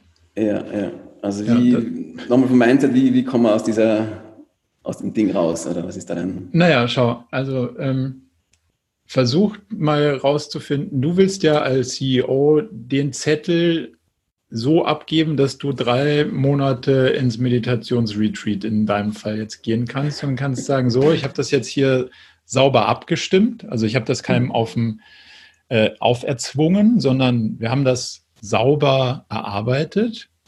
Und jetzt bin ich offline. Jetzt komme ich drei Monate später wieder und dann sollte das, was da steht, A eingetreten sein und B uns relativ weit vorangebracht haben. So, um jetzt bei den, diesen Meilensteinen zu bleiben, heißt es ja, dass die Meilensteine für dein Product Launch ähm, zwar alle nett sind, aber wenn du das Produkt nicht gelauncht hast, hast du ja kein Produkt gelauncht. Dann hast du eine Menge Schnittmuster im Keller und eine Menge Container auf irgendeinem Schiff. Aber die Messe, auf der du was verkaufen wolltest, die ist leider ohne dich gelaufen. So. Und dann sagt einer, ja, ja, aber mach dir keine Gedanken. Also der Container, der kommt ja gleich. Also dann ist zwar die Messe rum, aber dann ist dann immer noch der Container da. Das ist doch auch cool, oder? So, und das ist ja das, wo du sagen würdest, äh, kann nicht wahr sein. Und weil wir das nicht wollen, gibt es das nicht. Weil das dazu führt, dass Leute Sachen denken, die eben nicht zu dem Ergebnis führen, sondern halt kurz vor der Ziellinie zu stolpern, ist halt nicht erfolgreich. Hm. Auch nicht in dem Kontext. So, wie du da rauskommst, ist, weniger Sachen in die Luft zu werfen, hm. sondern dafür sicherzustellen, dass der Container zu der Messe da ist. Und wenn er nicht da ist, dann setzt du dich in den Flieger und holst dir ein Laster und bringst das Ding so über die Grenze. Keine Ahnung. Mach mhm. was, dass mhm. es passiert. Aber erzähl mir nicht, ja, also es sind nur drei Tage, die das Ding zu spät kommt. Aber drei Tage ist ja nicht so. Gucken wir, 97 Prozent ist doch völlig in Ordnung. Nee, ist nicht. Also ist vor der Linie gestolpert. Und mhm. das, also der Weg ist nicht, sich irgendwie auf der Linie lauter Sachen hinzulegen, dass man kurz sich noch wohlfühlen kann, obwohl man gescheitert ist, weil man hat sich ja bemüht. Der Trick ist zu sagen, ich will dieses Ding wirklich erreichen. Und wenn der Rasenmäher nicht rechtzeitig fertig wird, um den Rasen zu mähen, dann kann ich nicht sagen, ja, das ist beim nächsten Mal, sondern muss ich halt irgendwie eine Gartenschere nehmen, Schaf kaufen, all die Sachen, die dazu führen, dass das Ergebnis, was du erzielen wolltest, eintritt. Das ist Agilität. Das andere ist Konzern. Mhm. Am Ende kann ich mich feiern, auch wenn ich auf meinem Schnürsenkel ausgerutscht bin, kurz bevor es was gebracht hat, aber ich habe ja viel Aufwand reingesteckt. Mhm. Das interessiert hier ja keinen. Mhm. Diese Ebene, die du brauchst, ist Projektmanagement und die lohnt sich total zu haben. In Asana Projekte aufsetzen, Meilensteine, zu sehen, wie komme ich zu dem Ergebnis, um dann unterwegs zu festzustellen, der Zeitplan, der passt überhaupt nicht, um dann irgendwann die Entscheidung zu treffen, unser Lösungsansatz, Rasenmäher bauen, löst das Problem gemähter Rasen in diesem Quartal nicht. Wir müssen, wir müssen einen Switch machen. Das ändert aber an einem Key Result nichts, sondern das ändert an der Ebene darunter was, an den Dingen, die du day-to-day -day in deinem Projektmanagement vorstellst, dir Zeitpläne machst, daran kommunizierst, Tasks in Asana oder wo auch immer hast, um iterativ dich der Sache zu nähern, dass es wirklich wirkt, aber nicht indem du das Ziel in seine Teilschritte zerlegst, die nicht wirklich Nutzen stiften. Und möglicherweise ist dann halt die traurige Entscheidung, dass dieser Produktlaunch nichts für dieses Quartal ist, weil wir werden es nicht hinkriegen. Aber drei halbfertige Produktlaunches sind halt auch nichts für das Quartal. Hm. Weil die haben dann halt auch nichts gebracht. Mhm. Okay. Hilft dir das so ein bisschen um. Ja, um es geht dann, es geht dann wahrscheinlich stark in die Richtung, dass es nicht um die O's geht, wahrscheinlich, die da die Basis sind. Am, Ende, am Ende ja. geht es nur um die O's. Ja, ja. Und dass wir da noch einfach stärker schauen, ja, da konkreter, konkreter werden wahrscheinlich spezifisch werden und in dem Zeitraum, wo wir sagen, das ist wirklich uns committen. Das ist auch oft so, dass halt so O's sind, die eben schon bewusst sind, das kann auch jetzt drei oder vier Monate sein, aber ja, wir setzen halt mal was dran und eben vielleicht was, wenn wir es nicht ganz einen äh, Launch schaffen, haben auch schon Key Result, das wird irgendwo anders ein bisschen das schon dokumentiert. Genau, aber wenn du am Ende im Review beobachtest, wie dein Team dann möglicherweise dran geht, dann ist so, mhm. ja, ja, okay, das O1, ja, ja, klar, äh, Key Result 1 zu 17 Prozent erreicht, Key Result 2 zu, dann, wenn du dann sagst, äh, warte mal, stopp, mal einen Schritt zurück, was mit dem O? Mhm. Ja, naja, also nee, aber war ja auch mhm. klar, also das konnten wir eigentlich auch gar nicht erreichen daraus zu lernen, zu sagen, nee, nee, nee, warte mal, wollen wir das wirklich? Und wenn wir das wirklich wollen, dann wollen wir auch dafür sorgen, dass es passiert.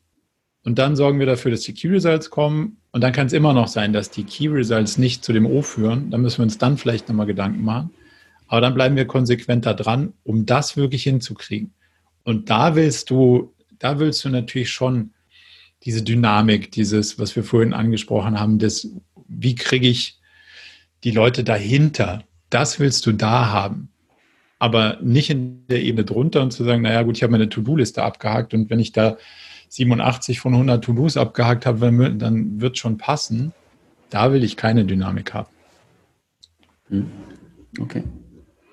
Soll ich die zweite Frage auch noch gleich machen? Oder? Ja, gerne. Ja, das zweite war ganz anders, hoffentlich ein bisschen einfacher, weil es ein bisschen mehr um die Struktur geht. ja. ähm, äh, ja, es geht Unternehmensgröße ist bei uns gerade so spannend, sage ich mal. Wir sind jetzt irgendwie zehn Leute und das ist halt so eine, sagen wir mal, Zwischengröße, eine klassische. Wir sind jetzt nicht mehr ein, vielleicht ein, ein homogenes Team. Ähm, wir haben inzwischen auch schon zwei, beziehungsweise fast teilweise sogar drei Ebenen aufgebaut. Wir sind ein Company-Set. Wir haben Teamsets, die aber teilweise auch eine Person können. Teilweise ist eine Person ein Team. Das ist für uns, für uns gut funktioniert. Und es gibt auch ein Team, wo jetzt auch schon zwei Mitarbeiter dann nochmal drunter sind, die so in diesem Team wirklich als Team dann arbeiten auch. Und meine Frage geht aber eigentlich auf das, auf mein, auf das Company Set, dass ja auch als CEO ist es ja letztendlich mein Set oder ich habe nur das mhm. Company Set, um auch im Grunde mein Wirken auszudrücken oder meine Ziele ja, auszudrücken. Und das ist noch die, die, die Challenge einfach, das Unternehmen ist auch gewachsen. Ich habe mal ganz allein angefangen und es gibt nämlich immer noch Bereiche, die ich halt alleine mache. Also Finanzen mehr so ein Themenbereich, auch wenn wir jetzt gerade zu schauen, dass es nicht mehr ganz so ist, aber äh, bisher war es äh, ein so ein klassischer Bereich, das halt eigentlich 100 Prozent bei mir, da gibt es keine Mitarbeiter dafür, da habe ich die volle Verantwortung. Dann, wenn ich da Ziele hineinnehme ins Company Set, erstens das ist immer so dicht, da ist immer so, äh, da ist schon wenig Platz drin und dann, wenn ich da Ziele drin habe, die einfach niemanden anderen betreffen, auch in den Teamleader-Runde, dann ist es einfach nicht interessant, die zu besprechen, weil es interessiert im Grunde irgendwie niemanden so richtig vielleicht. Und ja. Ich mache dir mal ein Beispiel. Also vielleicht den, der Aufbau ist so, ist, dass es nicht deine persönlichen Aufgaben im Sinne von, wo du deine Zeit investierst, abdecken sollte, mhm. sondern die wichtigsten Ziele des Unternehmens. So. Mhm. Jetzt unterstellen wir mal, ihr werdet Venture Capital finanziert und eure, eure Burn Rate wäre recht hoch und der Kontostand verhältnismäßig niedrig. Dann wäre ja im Finance Department sowas wie, irgendjemand müsste sich mal um eine Anschlussfinanzierung kümmern. Eine sinnvolle Aufgabe. Mhm. Und durchaus auch ein O, weil in dem O geht möglicherweise sonst, Transparenz jetzt mal ausgeklammert, aber es sollte schon auch allen bekannt sein, dass sonst auch das Licht ausgeht und dass man auf bestimmte Sachen jetzt möglicherweise fokussieren muss, um dieses Ziel zu erreichen. So. Und wie wir das bauen, ist das Company Set ist vom CEO verantwortet und zwar nach dem, nach dem Modell Last Line of Defense. Also da steht alles drin, was für die Company am wichtigsten ist, als Ziele gesamtheitlich zu erreichen. Das heißt nicht zwingend, dass das deine persönliche To-Do-Liste irgendwie zentral abbildet. Ähm, aber es ist klar, dass, dass das die wichtigsten Punkte sind. Und wenn es kein anderer macht, also wenn es keine Abteilung gibt, die sich dieser Sache annimmt, dann bist du der Letzte, der sich darum bemühen müsste, dass es wirklich eintritt am Ende des Quartals. So ist es eher zu verstehen. Also es definiert mhm. ja die Verantwortlichkeiten und nicht die Aufgaben so ähm, und wenn du als Person damit klarkommst, dass du möglicherweise Dinge machst, die sich mit der Zukunft beschäftigen, an Strategien arbeitest, die jetzt in dem Quartal noch gar keine Wirkung zeigen oder was auch immer, dann ist das ja eher aufgeräumt auf deiner persönlichen To-Do-Ebene in deiner CEO-Rolle und der Rest ähm, repräsentiert das Gesamtergebnis, was die Company in dem Quartal ähm, erreichen will. Mhm. Okay.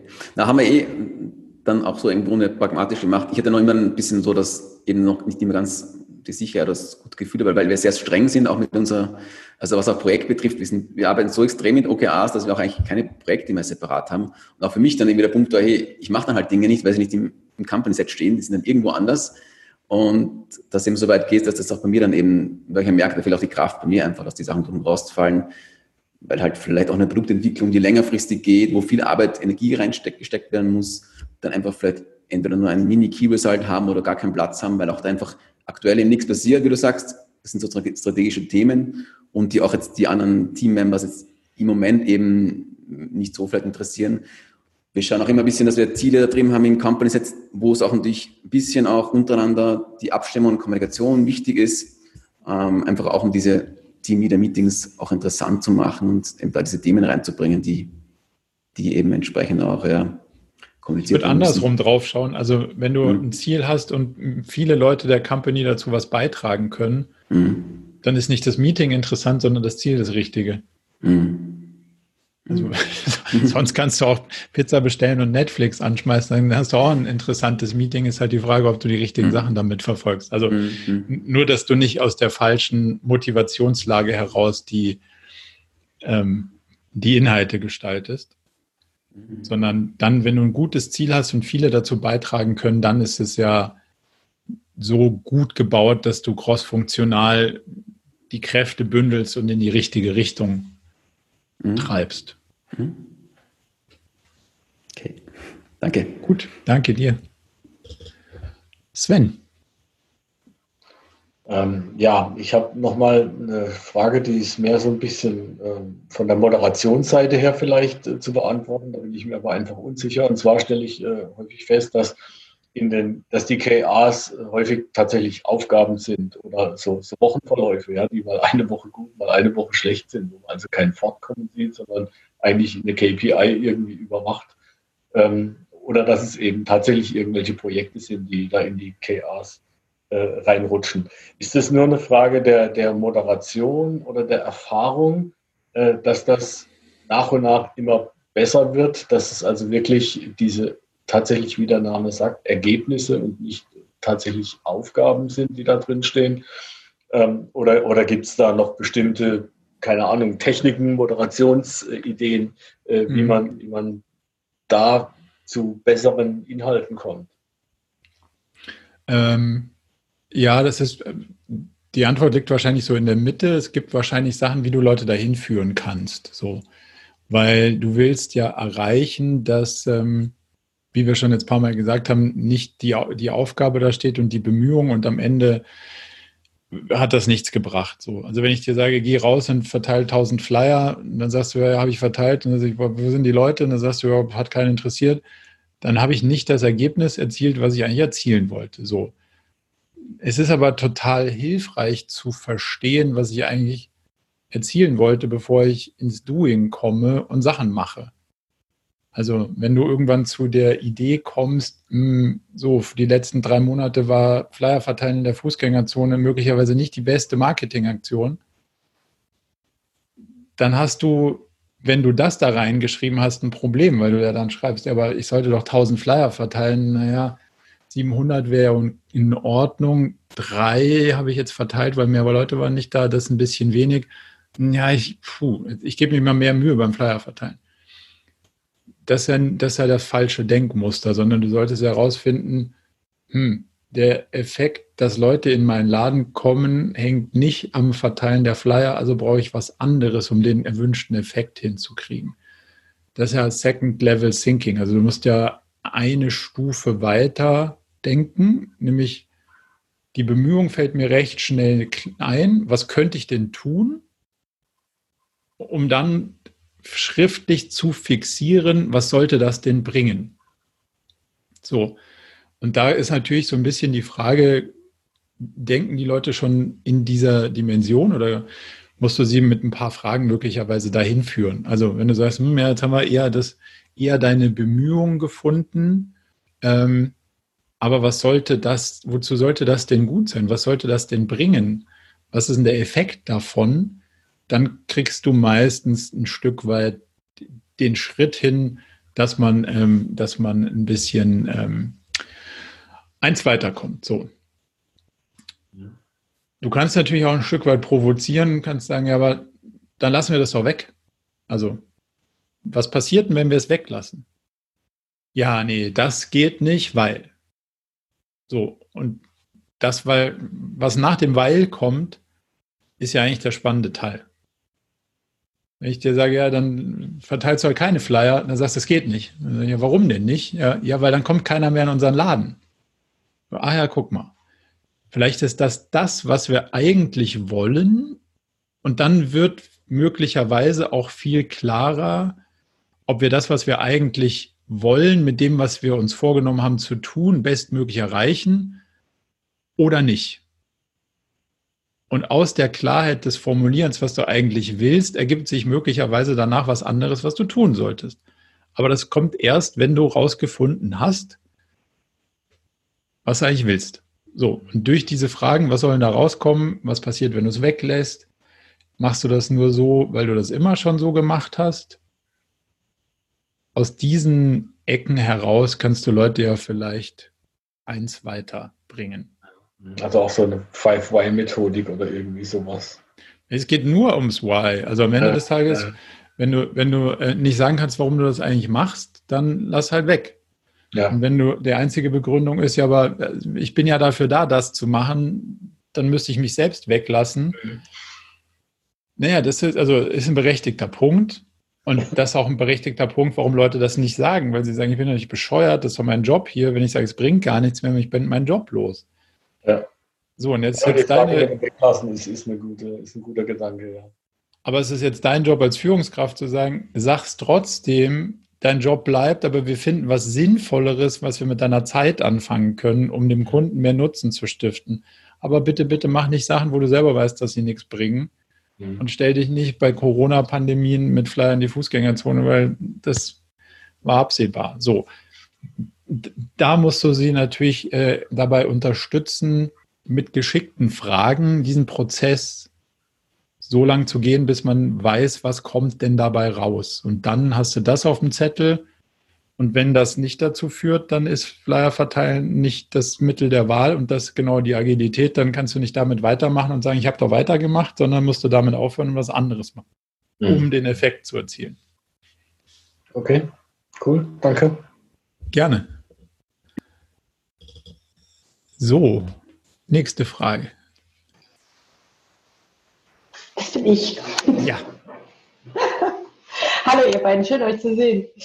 Ähm, Maika und ich haben uns ähm, für nächste Woche einen Bereich gezogen, beziehungsweise haben sich ähm, uns gezogen, um mal einen Deep Dive zu machen, weil sie überlegen, mit OKR zu starten. Ihr wisst ja, dass bei uns das nicht top-down funktioniert hat, sondern dass das, was man eben nicht tun sollte, passiert ist. Und ähm, wir wollen diesen Bereich natürlich, ähm, ich sag mal, auf einer relativ hohen Flughöhe ähm, einmal skizzieren, worauf sie sich einlassen. Also wie starte ich?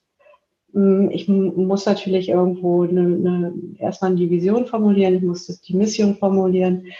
Ähm, ein paar Sachen hast du vorhin, glaube ich, für mich zumindest irgendwie auch schon angesprochen. Also ähm, das Top-Management starten zu lassen, ein bisschen trainieren zu lassen, das Onboarding, irgendwie halt das, das Know-how auch für die Mitarbeiter aufzubauen, um dann zum Zeitpunkt X, wenn alle sich bereit fühlen, hm, mit kleinen Zeitabständen auch loszulegen und zu sagen, okay, jetzt ist halt die Trainingsphase, wir machen das jetzt mal ein halbes Jahr oder sowas. Ähm, vielleicht hast du es damit schon beantwortet, aber vielleicht hast du auch noch Ergänzung zu dieser Frage. Also wie man wirklich dann in so einem Teilbereich die Einführung startet. Mhm. Ich glaube, es steht und fällt alles, ähm, damit es angenehm wird für alle Beteiligten mit der Bereitschaft, das zu tun. Mhm. So. Und demzufolge muss man erstmal wissen, was ist das, was will das von mir und was erfordert das? So gibt ja so ein, so ein Muster, weil gerade in einem konzernigeren Umfeld ist es eher ein Transformationsprozess. Demzufolge, um eine Transformation mit Menschen erfolgreich hinzukriegen, musst du ja schaffen, dass sie unzufrieden sind mit dem, was sie haben oder wo sie sind. Ein mhm. Bild von dem, wo sie hinwollen, haben, was sie erstrebenswert erachten und einen glaubwürdigen Plan von A nach B.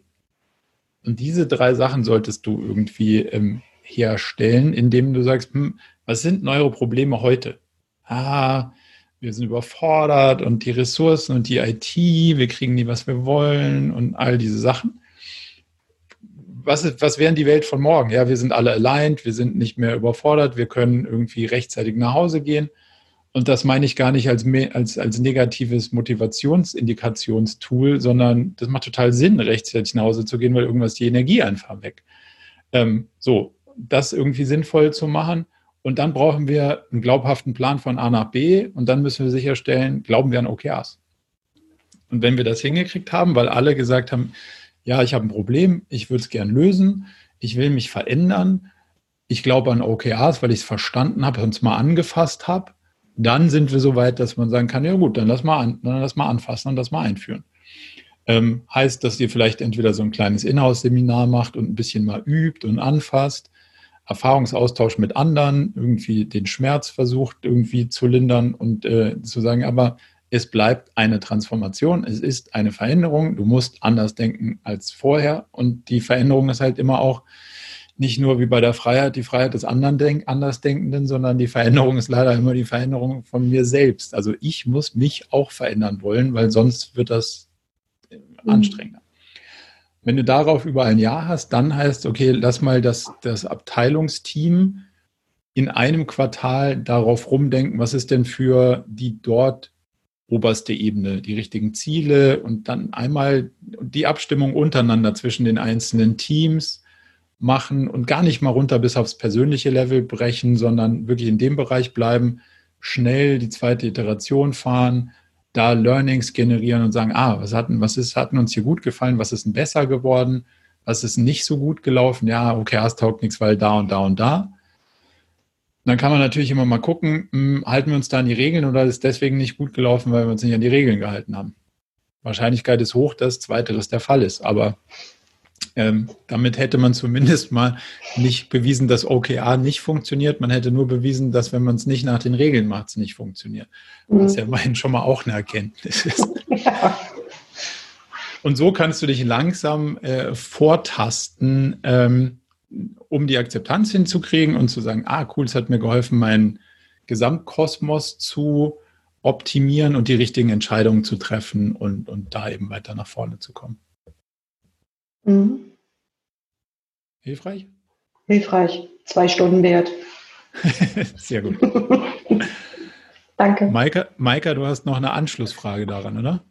Ja, das zieht jetzt nicht darauf hinaus, was, was Karin gerade mit dem Bereich angesprochen hat, sondern in dem Bereich, wo wir gerade unterwegs sind. Ähm, Also wie sinnvoll ist es, dass alle Ebenen richtige OKR-Sets haben? Also richtige Sets mit O's und KRs, wie es das Bilderbuch hergibt, weil wir aktuell feststellen, ähm, dass es sich ganz gut bewährt, wenn die obersten Ebenen so eine Art, also unabhängig davon, dass es eine Mission gibt, eine Vision und so weiter, aber so eine mhm. Art Halbjahresfokusthemen ähm, den Teams zur Verfügung stellen. du lachst jetzt, Mann. So, also da wird, mir, die, da wird mir gleich anders. Ja, deswegen frage ich dich ja. Ähm, ja. Genau, so also Leitplanken zu definieren, die vielleicht vier Monate oder sechs Monate gültig sind und daraus leiten die Teams dann ähm, OKR-Sets ab. Heißt aber nicht, dass die Führungsebene keine Sets machen will. Ne? Das sollst du jetzt nicht missverstehen, ja, sondern ja. so läuft es gerade aktuell und ich habe das Gefühl, Karin, kannst du uns auch noch was dazu sagen, dass wenn die Strategie steht und die Fokusthemen, also jetzt gerade in der Corona-Zeit ja angepasst werden müssen, wo fokussieren wir denn jetzt gerade aktuell in den drei Monaten, vier Monaten nochmal angepasst werden und dass so eine Art Leitplanke ist und dann die jeweiligen Teamleiter, Product Owner oder wie man das bezeichnen mag, das ist überall unterschiedlich, daraus dann ableiten, was bedeutet das dann für mein Team, daraus äh, die Strategie anpassen, die Roadmap machen und dann mit dem Team zusammen Sets entwickeln, dass das im Moment ganz gut läuft? Oder hast du da, ich habe es ja schon gehört gerade, ähm, dass das keine gute Idee ist, aber jetzt sag mal, warum?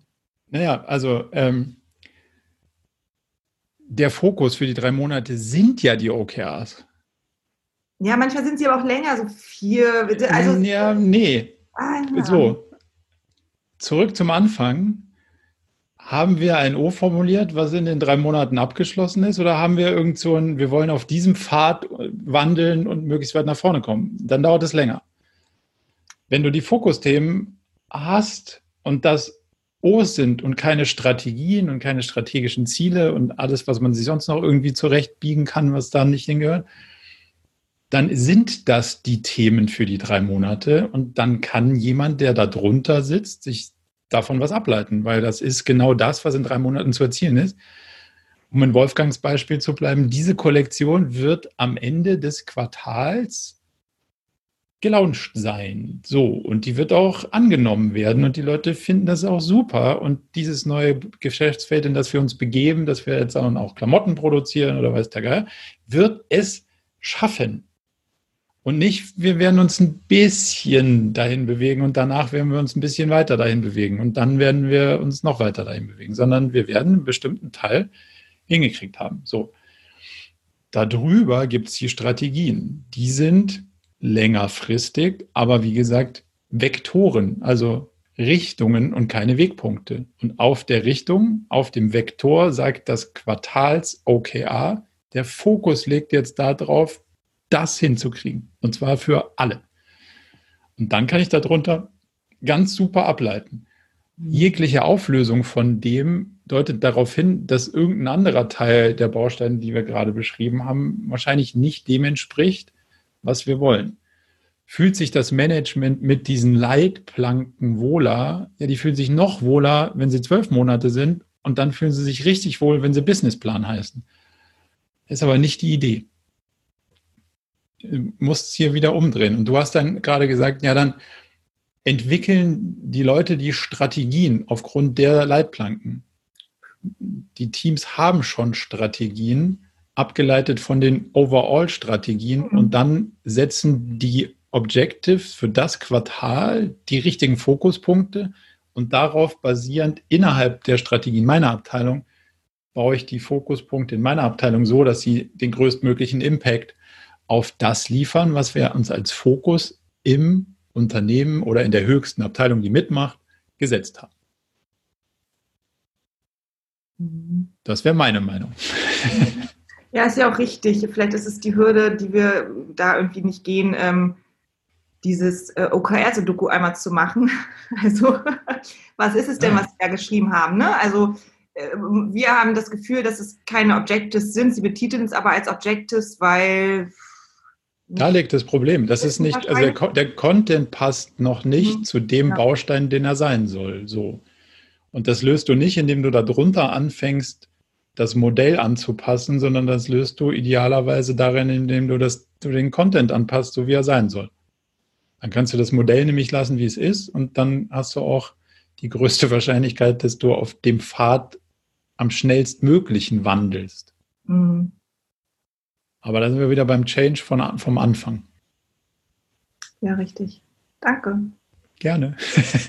man, man, kann die Aufnahme dann auch an die entsprechenden Stellen weiterleiten und äh, vielleicht bringt es ja was. Machen wir jetzt noch so sechs Minuten. Haben wir noch Sven?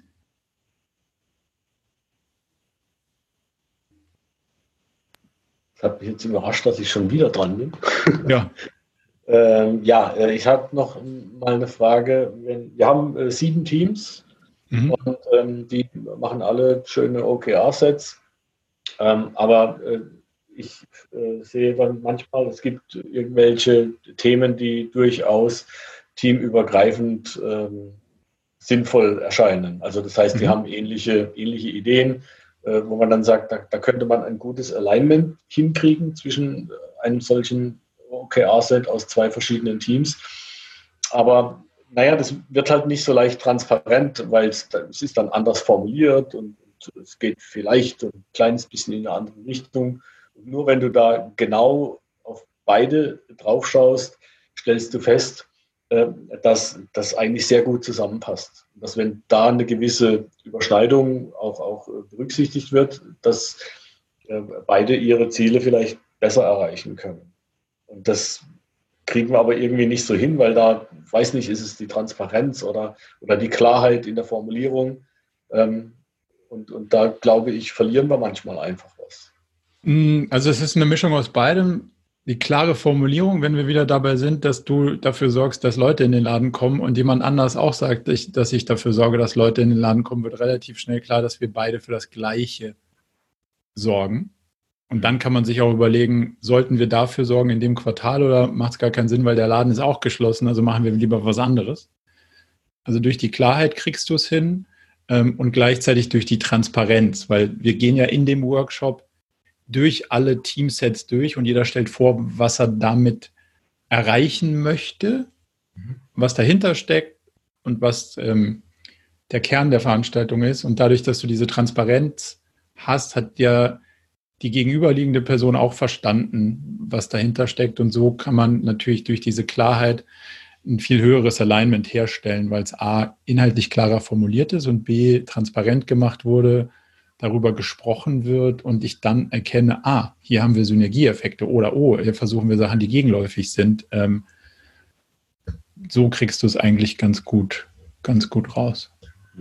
Okay, also einfach über den Workshop dann in der gesamten der Workshop, Genau, der Workshop löst genau diese okay. Themen, dieses Alignment. Dafür ist der da, für, für nichts anderes. Und so ist der Prozess auch, auch gebaut. Okay, verstanden. Danke. Ähm, Corbinian schreibt mir gerade, ich habe eine Frage übersprungen. Ah, die, genau. Multi, die Multiprojektsteuerung. Das wollte ich nicht. Kein Problem. Habe ich noch Zeit kurz? Ja. Super. Ähm, ich weiß nicht, ob Multiprojektsteuerung das richtige Wort ist. Ich erkläre es mal kurz. Wenn ich jetzt äh, auf äh, Geschäftsführerebene, Bereichsebene und Teamebene mir OKRs überlegt habe, die natürlich irgendwie stimmig zueinander passen und aus äh, verschiedenen Teams purzeln verschiedene Initiativen raus. Die, das sind jetzt für mich zum Beispiel Projekte, müssen es nicht sein, aber können es ja sein. Ähm, und bei uns ist alles sehr stark vernetzt. Das heißt, es gibt wenige Projekte, die ein Team für sich löst. Das heißt, es gibt einen hohen Abstimmungsaufwand.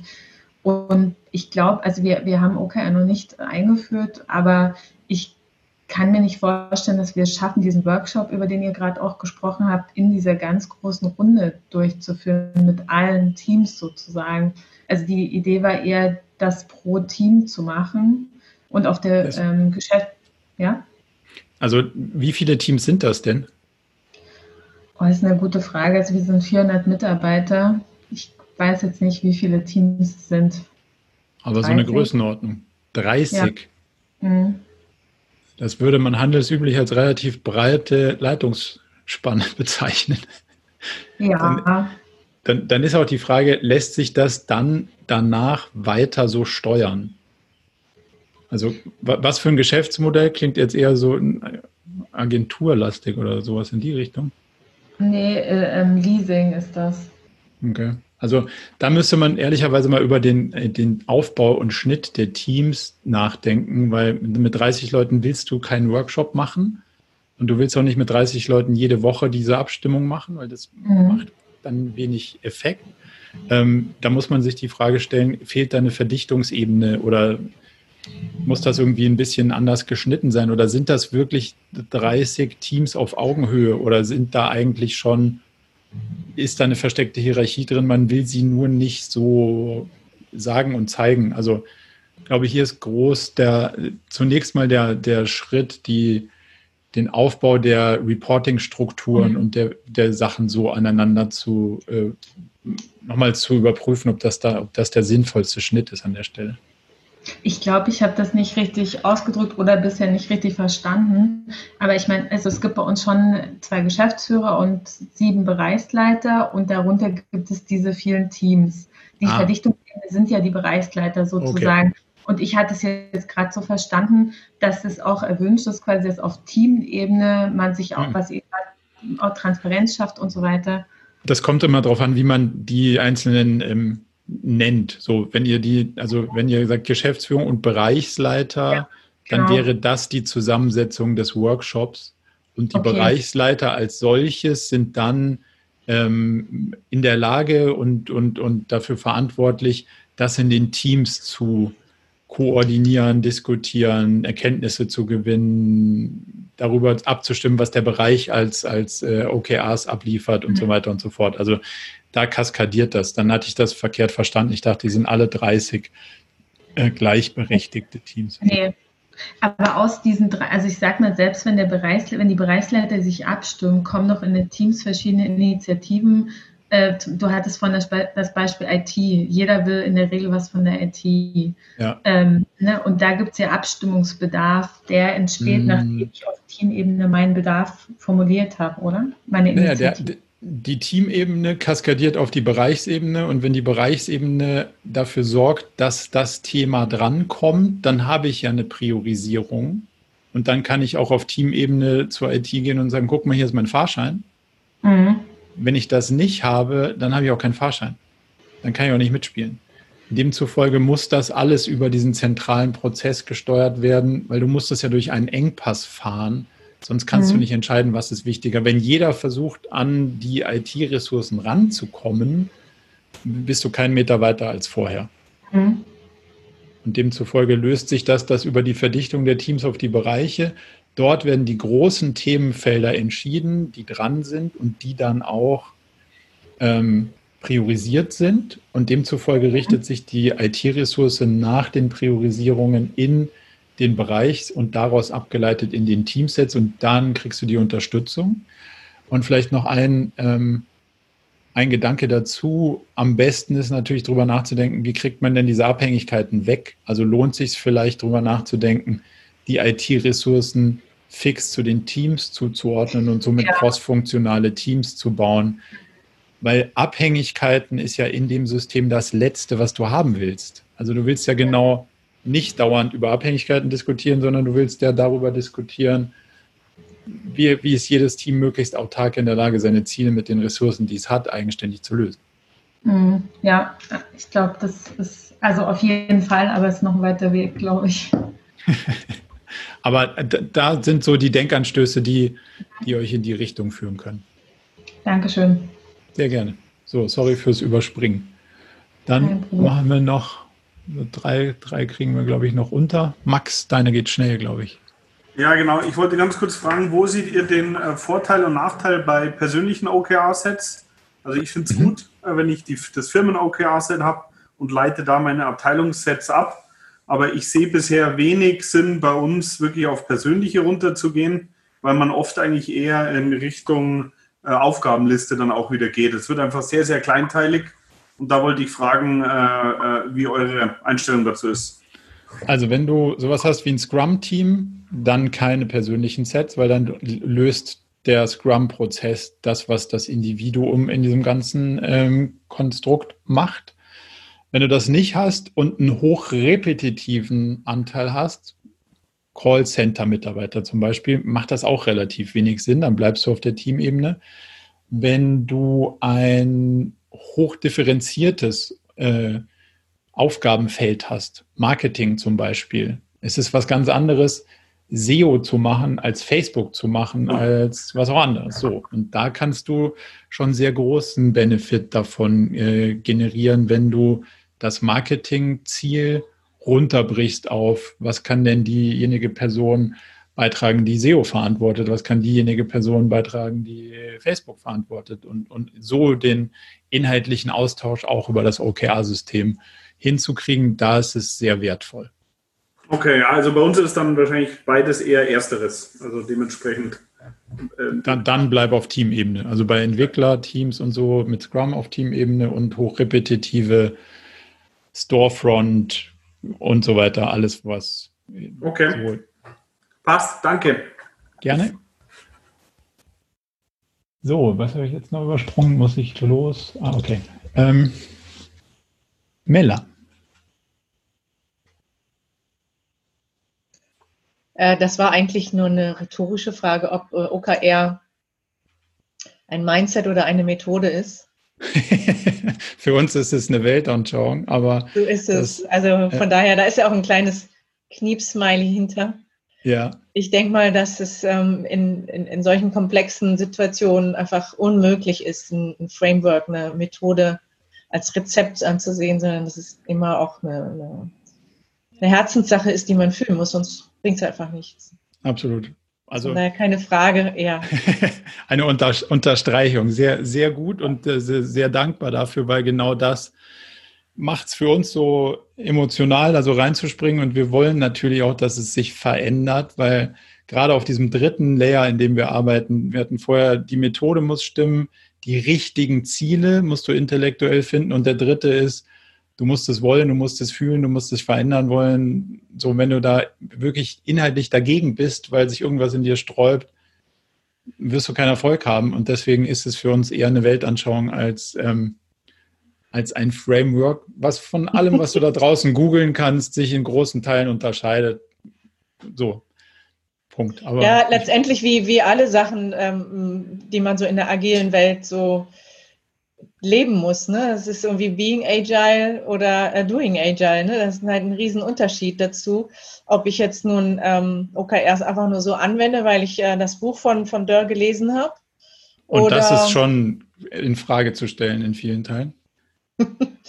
ne, so, aber äh, also ich, ich muss es ja wirklich in, in, in meinem Alltag muss ich es ja leben und ich kann nicht den Alltag nach Rezepten leben, sondern ich muss das geht ja in, in Führungsmindset über, ne? Das ist ja was komplett Absolut. anderes. Ne? Aber der ein oder andere, der hier anwesend ist, hat den harten Prozess mit uns ja schon erlebt. Wir sagen immer Beispiele. Was wollt ihr alle mit Beispielen? Es geht genau darum, wie du sagst, man muss es anfangen zu fühlen, wo will mich das hintreiben, weil ich muss anders denken und durch das anders denken komme ich schon zu den richtigen Antworten. Wenn ich mir Beispiele googelt habe, dann habe ich halt Beispiele und dann kann ich die Beispiele übersetzen aber das ändert meinen Denkprozess noch nicht. Und genau deswegen würde ich das unterstreichen, dass es halt genau da der Unterschied irgendwie drin liegt. Cool. V vielen Dank. Freut, freut mich sehr, dass du das auch so siehst. Und dann habe ich, glaube ich, eine und äh, letzte Frage. Philipp. Erste und letzte Frage. Das ist doch gut. Ja, welch Zufall. Also erstmal ja. herzlichen Dank äh, an euch und vor allen Dingen auch an alle anderen. Das war super interessant wieder. Ich äh, gucke auch die Videos immer mit groß, größter Spannung. Ähm, aber vielleicht kannst du wirklich zum Schluss auch meinetwegen kurz, je nachdem, ob es äh, funktioniert, vielleicht nochmal sagen, wie man mit Teams umgeht. Du hast gerade schon von diesen hochrepetitiven Aufgaben gesprochen, ähm, wie zum Beispiel Support, äh, Verwaltung, die ja relativ ich sag mal, wenig strategische Arbeit machen wie ein Marketing-Team zum Beispiel, sondern hauptsächlich oder ihre Hauptaufgabe haben, ähm, Kundenprobleme zum Beispiel anzunehmen und zu lösen. Ja. Wie kriege ich Aber die dazu, da mit reinzuspringen? Die kriegst du ganz einfach dazu, weil man muss die Rolle klären. Die, das Team ist ja nicht dazu da, ans Telefon zu gehen, auch wenn die KPIs es oftmals so beschreiben, sondern genau wie du gesagt hast, sind sie dafür da, die Kundenprobleme zu lösen. Und das fängt schon mal damit an, dass der Kunde per se, und das kann ich als Kunde sagen, gar nicht anrufen wollte. So, also sind die auf deren Seite wir gerade sind, die Verteidiger des Kunden, weil der Kunde wollte gar nicht anrufen. Und jetzt müssen wir gemeinsam rausfinden, warum hat er denn doch anrufen müssen und wie kriegen wir schnellstmöglich es gelöst, dass das Problem beseitigt wird und wie sorgen wir dafür, dass der nächste Kunde dieses Problem nicht mehr hat. So, und jetzt geht es nicht mehr darum, 1000 E-Mails am Tag zu beantworten und irgendwie rauszuscheuern, sondern halt rauszufinden, was ist denn hier das Problem? Wie kriegen wir das gelöst? Wie kann ich dafür sorgen, dass das nicht mehr wieder vorkommt?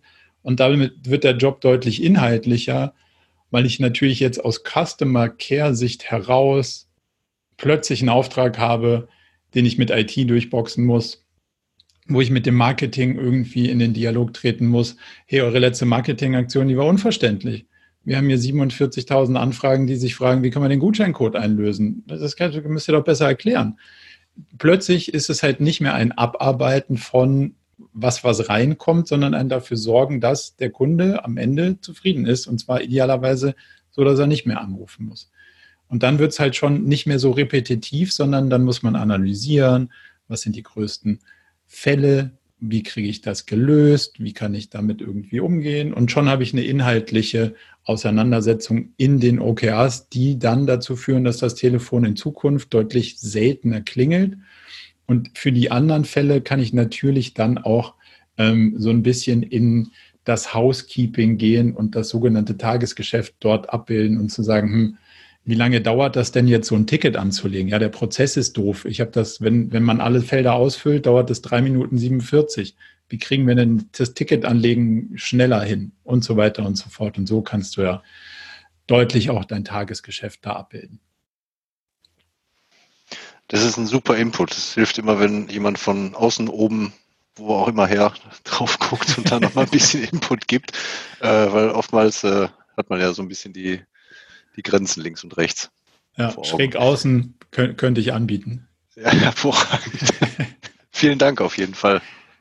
Dann freut mich, dass, dass wir das noch geklärt haben. Damit sind wir mit allen, ähm, mit allen durch. Welche Literatur ist so der letzte Punkt, glaube ich, noch.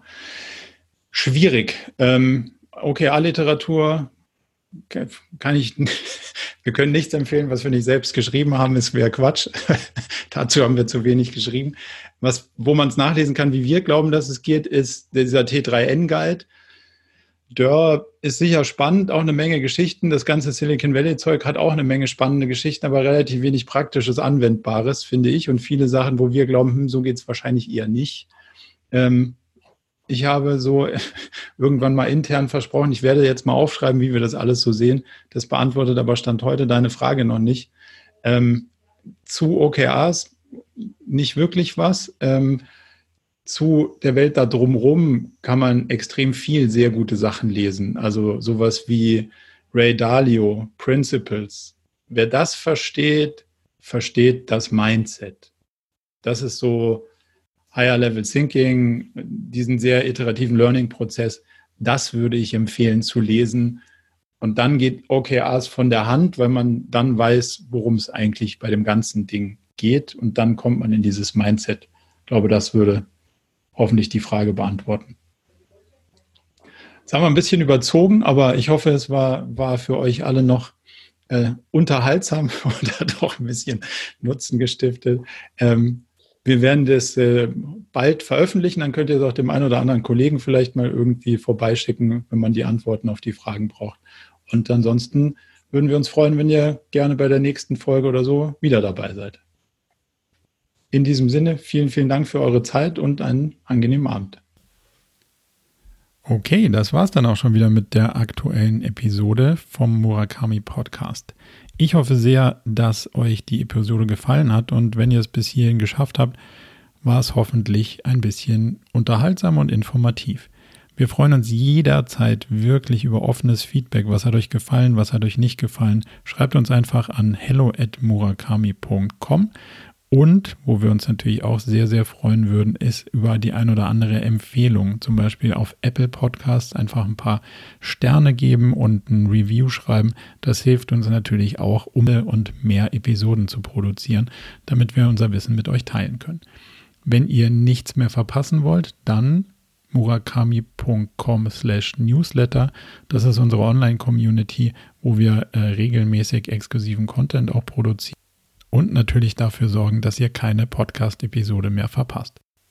In diesem Sinne, bis bald.